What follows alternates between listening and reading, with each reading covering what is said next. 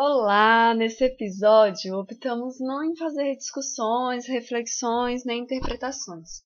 A proposta aqui é apenas compartilhar a leitura de um dos contos do livro Mulheres que Correm com os Bobos, da Clarissa Píncola, Sabemos que a internet está cheia de produções de pessoas que estão em roda, se aprofundando, estudando sobre os contos desse livro, compartilhando experiências e tudo mais. Vale super a pena dar uma pesquisada aí nesse universo da internet e, inclusive, ler o livro. É, mas a proposta aqui então é só somente compartilhar um dos contos e a nossa escolha foi pelo conto A Boneca no Bolso, Façaliça, a Sabida. Comecemos.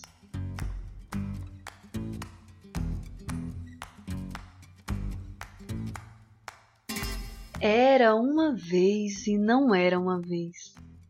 Uma jovem mãe que jazia no seu leito de morte com o rosto pálido como as rosas brancas da cera na sacristia da igreja dali de perto.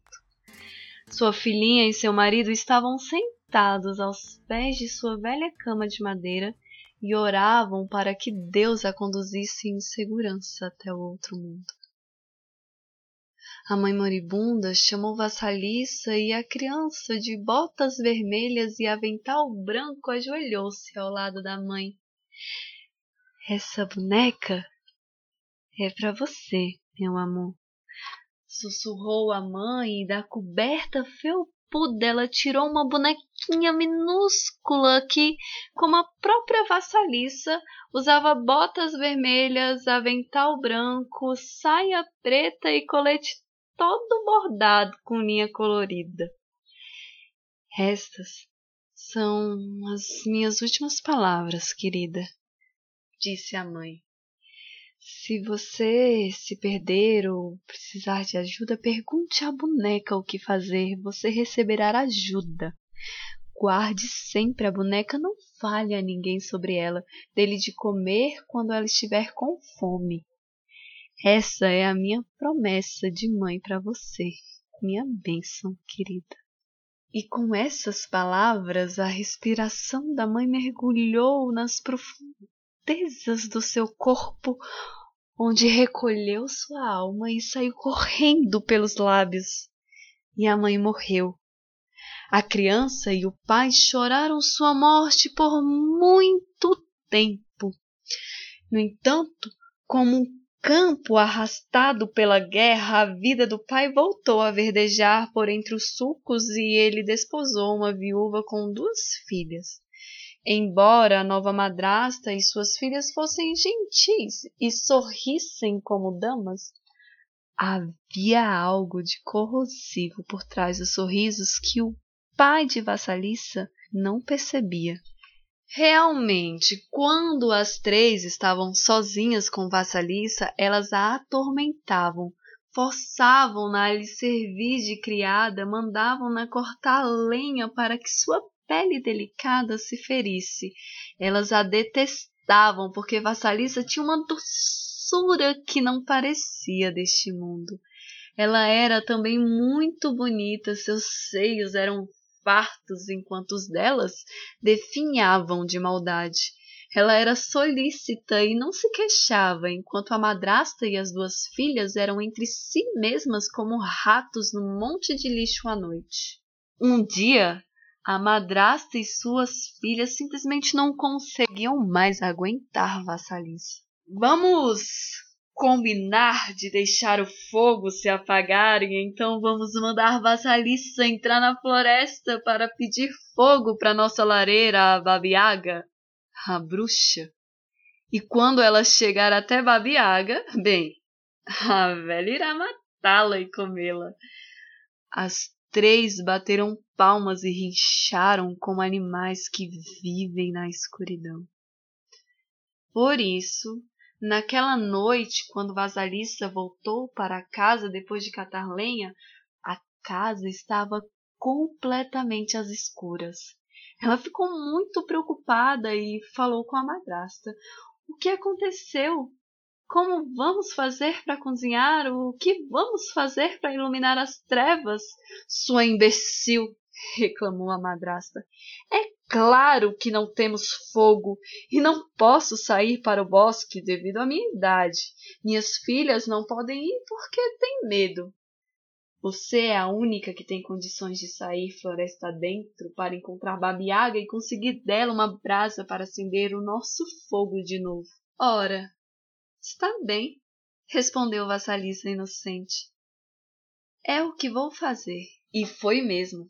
A floresta ia ficando cada vez mais escura e os gravetos estalavam sobre seus pés, deixando-a assustada. Ela enfiou a mão bem no fundo, no bolso do avental, e ali estava a boneca que a mãe, ao morrer, havia lhe dado. Só de tocar nessa boneca já me sinto melhor, disse Vassalissa, acariciando a boneca no bolso. A cada bifurcação da estrada, Vassalissa enfiava a mão no bolso e consultava a boneca. Bem, eu devo ir para a esquerda ou para a direita? A boneca respondia sim, não, para esse lado ou para aquele lado, e Vassalissa dava à boneca um pouco de pão enquanto ia caminhando, seguindo o que sentia estar emanando da boneca. De repente, um homem de branco num cavalo branco passou galopando e o dia nasceu. Mais adiante, um homem de vermelho passou montado num cavalo vermelho e o sol apareceu. Vassalissa caminhou e caminhou e bem na hora em que estava chegando ao casebre de Babiaga, um cavalheiro vestido de negro passou trotando e entrou direto no casebre. Imediatamente fez-se noite. A cerca, feita de caveiras e ossos ao redor da choupana, começou a refulgir com fogo interno de tal forma que a clareira ali na floresta ficou iluminada com uma luz espectral. Ora, Babiaga era uma criatura muito temível.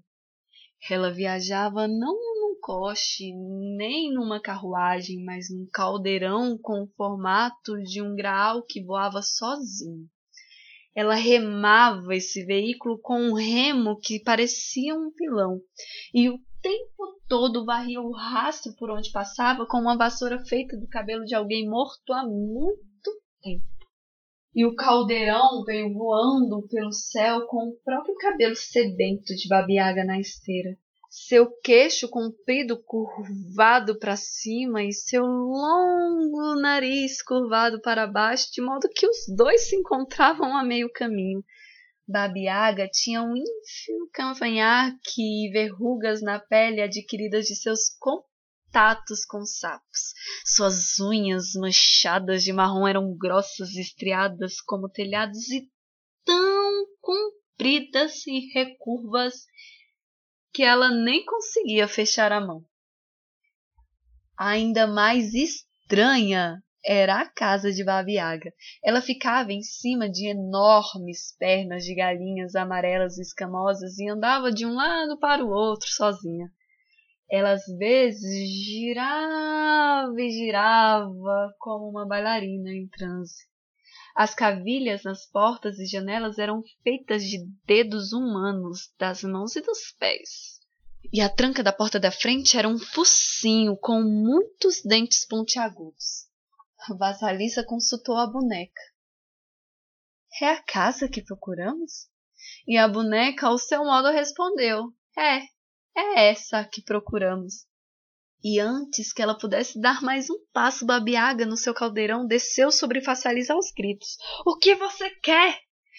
Vovó, vim apanhar fogo, respondeu a menina, estremecendo. Está frio na minha casa. Meu pessoal vai morrer. Preciso de fogo.